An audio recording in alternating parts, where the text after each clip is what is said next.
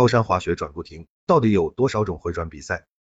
北京冬奥会，我国选手在不少项目上都实现了突破，达到了全项目参赛，比如实现了十一个小项全项目参赛的中国高山滑雪队，就一下填补了五个小项的历史空白，并正在比赛中不断取得突破。高山滑雪是冬奥会的旗舰项目，享有冬奥会皇冠上的明珠之美誉，观赏性强，惊险度高是这个项目的特色。从我们普通观众的角度来说，高山滑雪看上去就是选手从高坡纵身往下滑行，在一个个旗门之间不停转向穿梭来完成比赛。实际上，高山滑雪的具体项目又分为滑降、回转、大回转、超级大回转、全能五类。光叫回转的项目就有三个，在场地的落差、旗门间的距离、滑行速度方面均有所不同。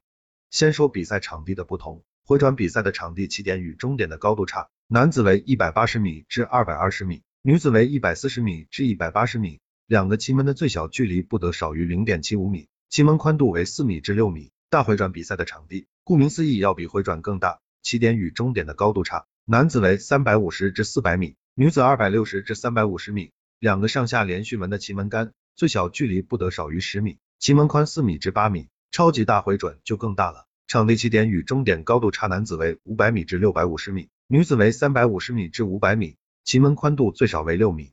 从回转、大回转到超级大回转，场地落差越来越大，旗门间距越来越大，选手在滑至自行穿越旗门的速度越来越快，选手转弯重心转移的频率越来越小。三者在转弯技术上各有侧重，但都要求运动员以最短的距离按照规定穿越旗门，以最快的速度到达终点。需要注意的是。回转和大回转属技术项目，以两次滑行成绩合计得出最终成绩。运动员只有穿越奇门，成绩才有效。回转比赛是单杆奇门，路线最短，转弯最快，也最具技术性。奇门设置的很近，为了追求最小的回转半径和最短的滑行轨迹，选手在过门时常常采用非常夸张的小腿撞门策略。大回转是双杆奇门，这是速度最快的技术型比赛。运动员过奇门时多用肩部撞门策略，而超级大回转则和高山滑雪中的滑降项目一样。属速度项目，按一次滑行成绩决出名次。